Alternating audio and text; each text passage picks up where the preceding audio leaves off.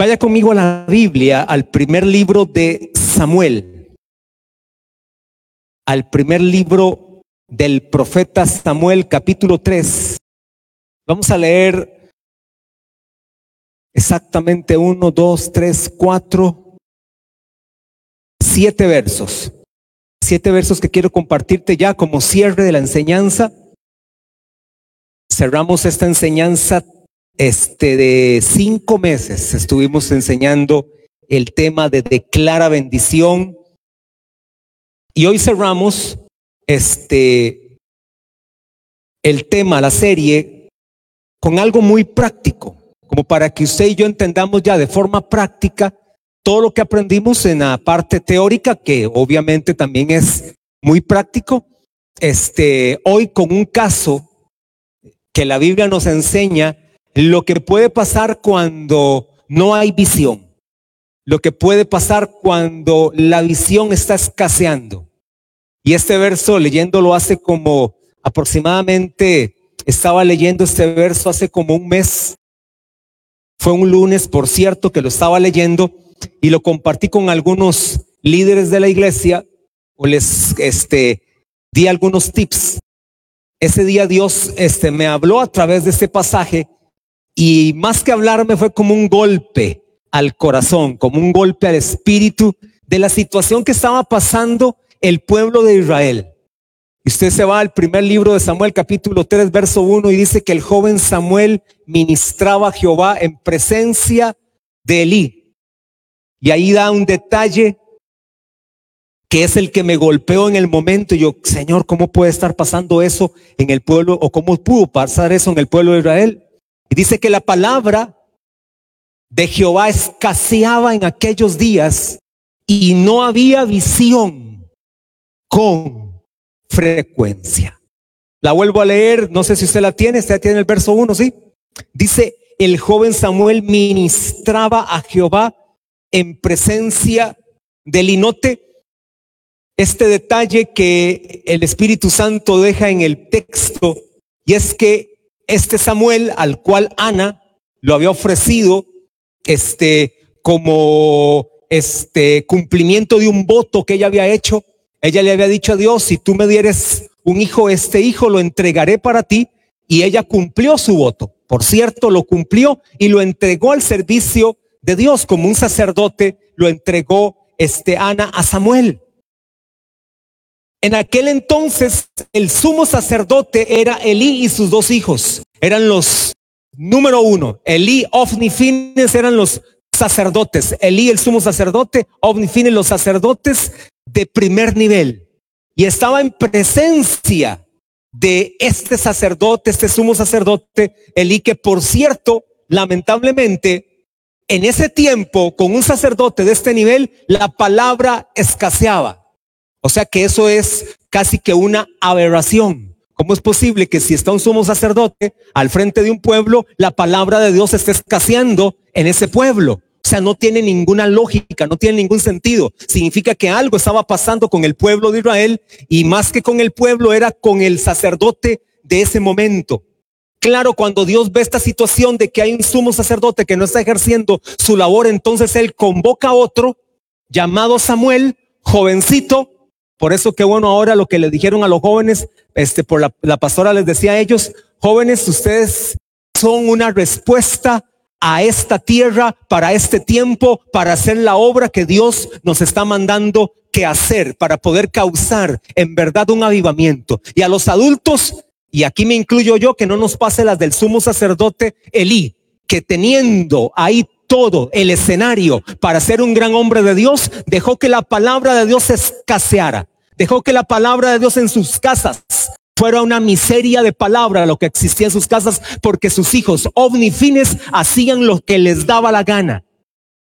Eran dos jóvenes totalmente imprudentes. De nada les valía el título de ser sacerdotes cuando su vida era una vida de inmoralidad en todas las áreas. Era una vida de mundanalidad en todas las áreas.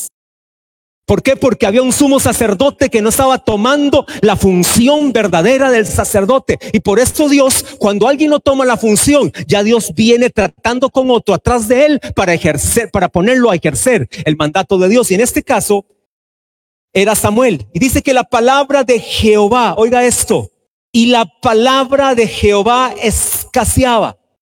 Ese vocablo palabra es el vocablo hebreo dabar y la palabra dabar o el vocablo dabar significa consejo, decreto, mensaje, poder, promesa, provisión y propósito. Es decir, que en aquellos días lo que estaba escaseando era la promesa, era el consejo, era el poder, era la provisión, era el propósito. Es decir, Israel no sabía hacia dónde iba. Israel estaba destinado a un camino de maldición, a un camino de error.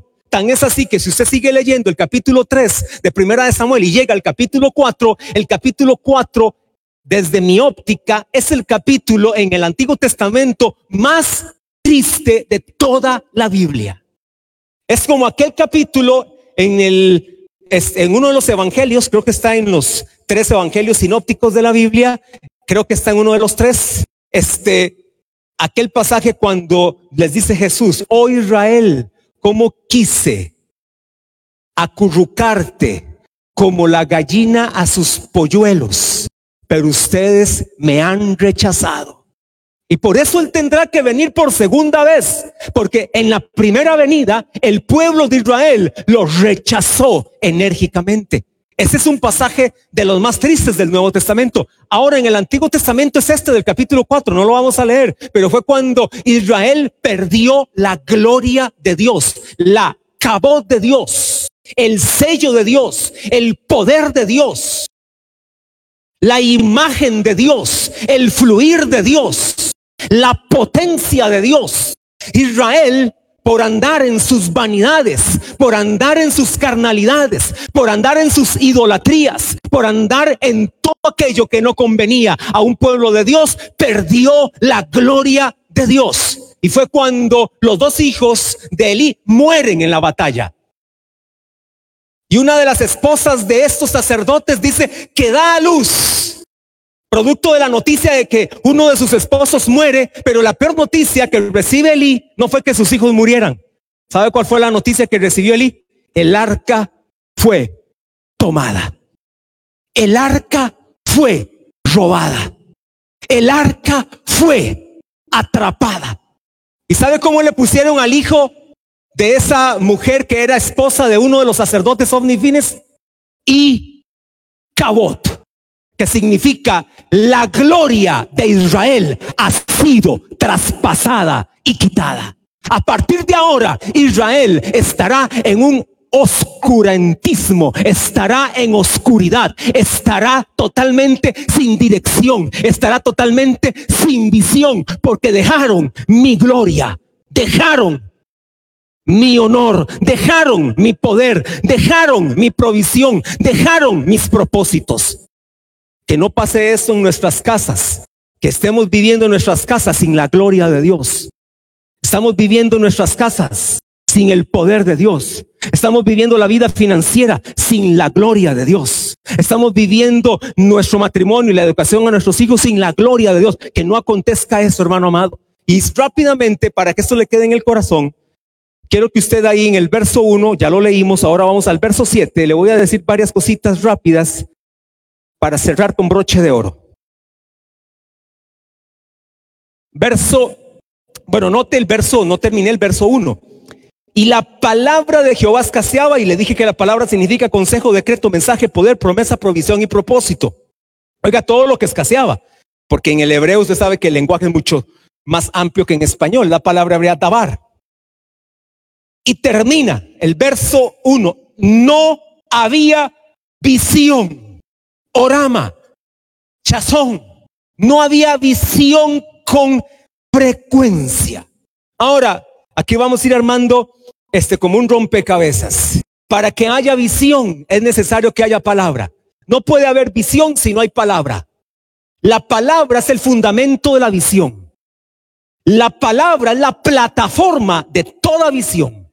Cuando hablamos en sentido espiritual, cuando hablamos en un sentido ministerial, cuando hablamos en un sentido muy, muy de iglesia, la palabra es la plataforma de la visión. Bueno, hermano amado, si usted se va a una empresa secular, por ejemplo, si usted tiene una empresa, una empresa secular, o sea que este le es la forma como usted vive, también usted necesita palabra en el buen sentido para que su visión sea una visión correcta, tiene que tener fundamento, tiene que tener preparación, tiene que conocer el campo, tiene que saber de estrategias, tiene que saber de metas, tiene que saber de mercadeo, tiene que saber de cómo funciona la competencia. Usted tiene que tener un fundamento. En este caso eso representa lo que es la palabra, pero en sentido espiritual, la palabra es el fundamento de la visión. Por tanto, el verso 1 dice, no había visión con frecuencia por una de Israel.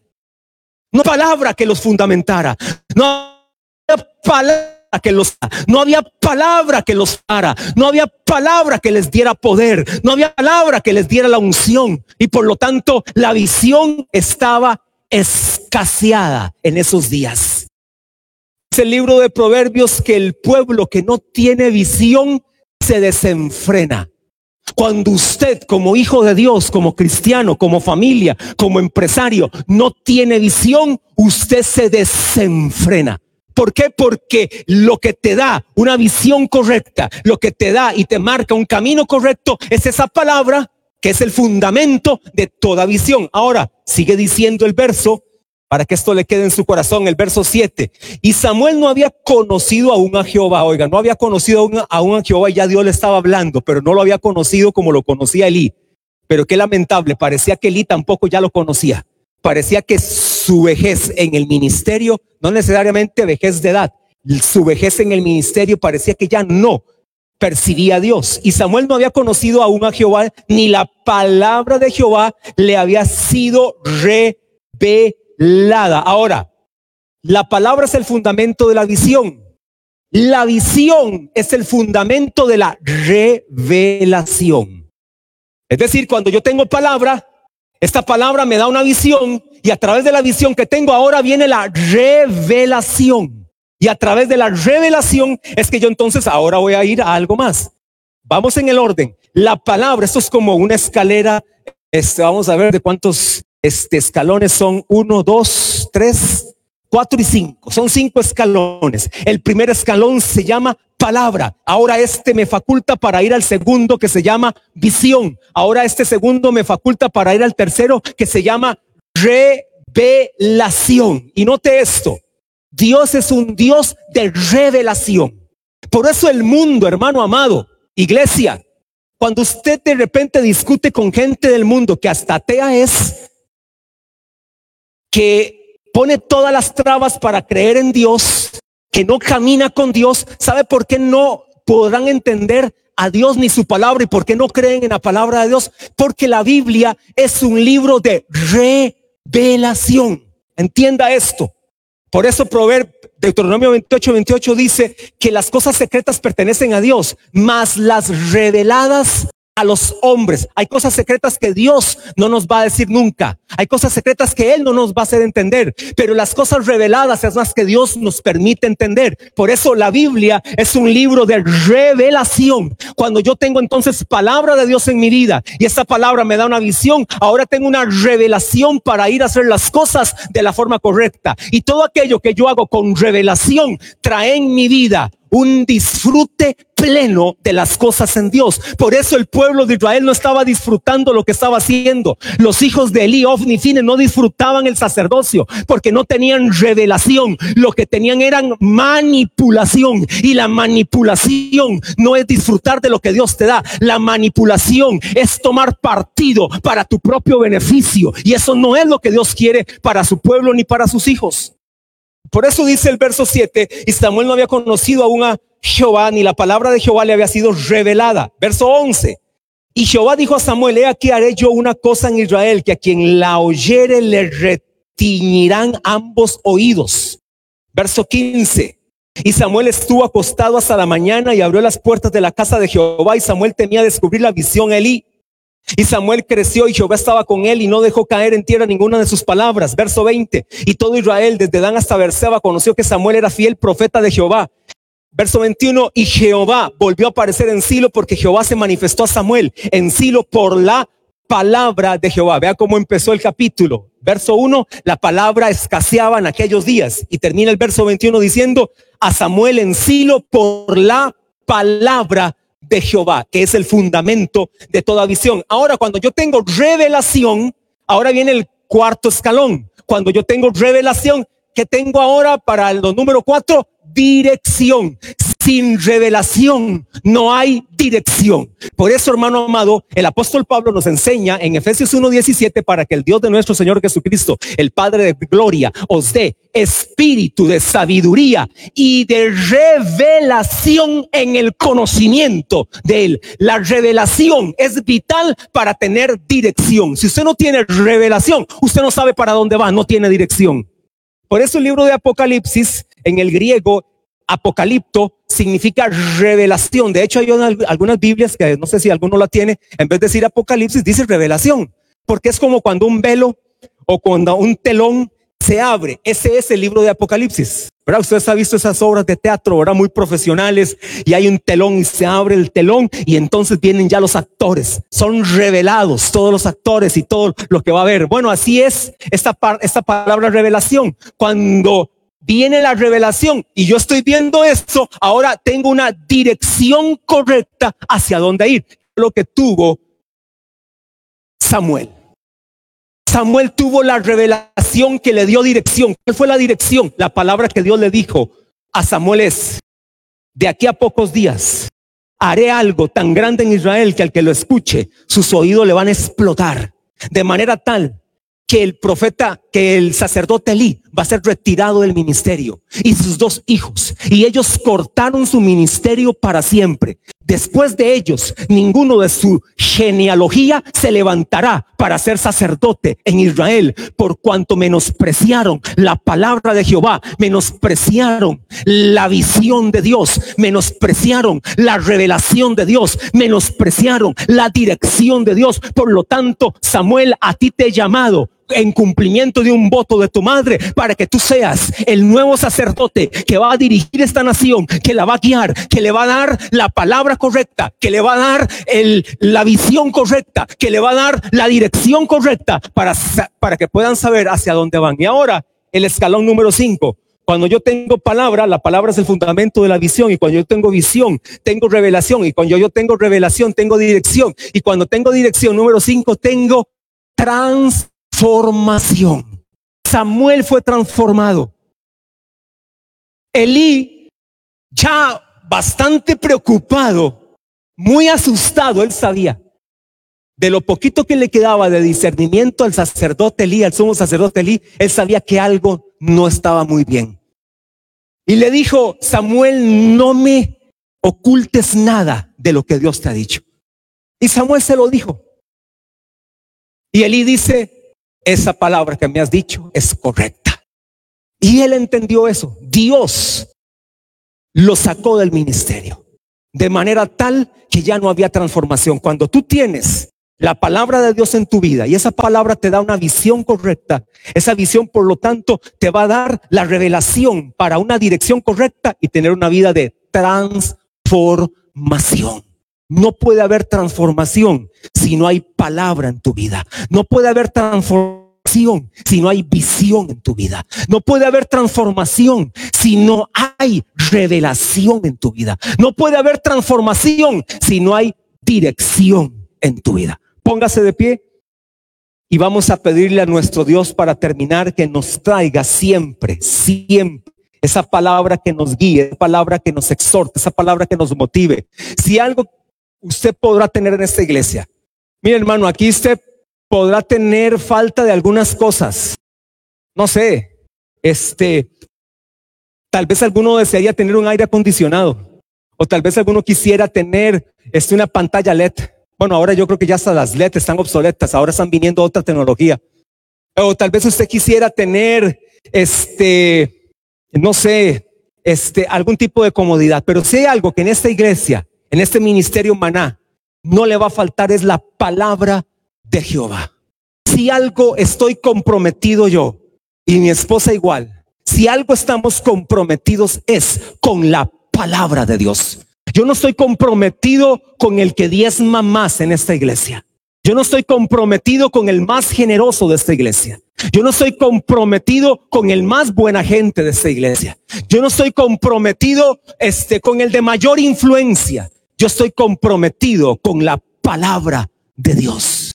Y si predico la palabra tal cual es, es para que tú tengas la visión correcta, para que tengas la revelación correcta, la dirección correcta para una transformación sin precedentes en tu vida. Que tu vida sea una vida de constante transformación. Sabía que esa es, al fin de cuentas, ese es el nivel de un cristiano verdadero. Es una persona que está siendo transformada constantemente. Por eso el apóstol Pablo les dice a los romanos, capítulo 12, verso 2, no os conforméis a este siglo, sino transformaos por medio de la renovación de vuestro entendimiento. Es decir, la vida cristiana es una constante transformación en nuestra manera de pensar, en nuestra manera de... Así que, amados, eso es lo que Dios nos está invitando y prepárese porque ya de hoy en ocho empezamos con una serie que va a ser pequeña. Yo creo que esa serie no va a durar más de un mes, a lo sumo un mes,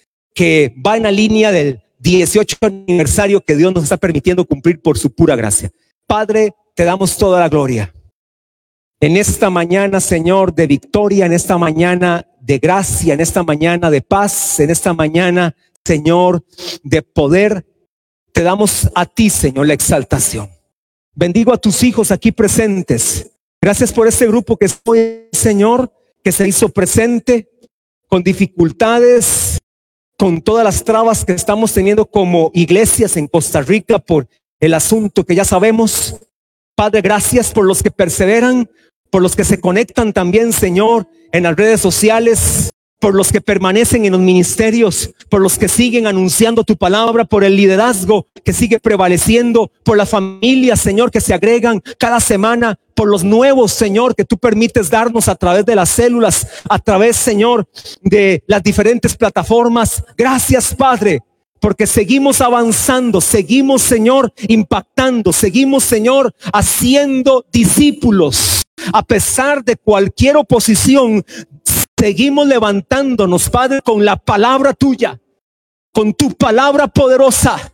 Por eso declaro, Señor, en este momento, en estos hijos, los que están aquí presencial y virtual, declaro Colosenses capítulo 3, verso 16, declaro, la palabra de Cristo more en abundancia en vosotros, enseñándoos y exhortándoos unos a otros, cantando con gracia al Señor en vuestros corazones, con salmos e himnos y cánticos espirituales. Declaro que la palabra de Cristo sobreabunda, se desborda en sus vidas, en su corazón, Señor, para practicarla, para hacer hacerla rema en nuestras vidas, para hacer la revelación en nuestras vidas, para hacer la transformación en nuestras vidas. Hoy declaro, Señor, lo mejor tuyo, lo mejor del cielo, lo mejor, Señor, de tu gracia a favor de tus hijos, a favor de las familias, a favor de los niños, a favor, Señor, de los empresarios, a favor de colaboradores públicos y privados, a favor de sus vidas. Declaro lo mejor de Dios para ellos. Ahora mismo se detiene todo curso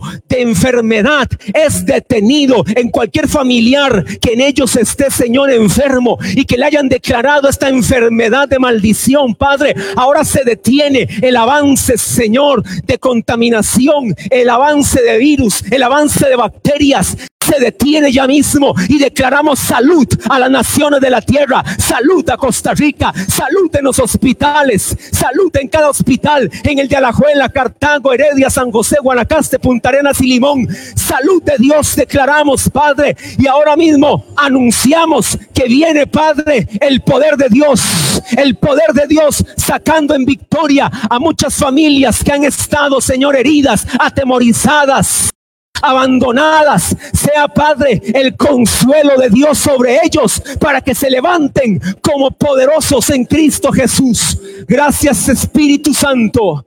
En esta mañana porque tu presencia está con nosotros, porque tu Espíritu Santo nos fortalece, nos guía, nos renueva, nos levanta. Gracias Espíritu Santo por tu poder.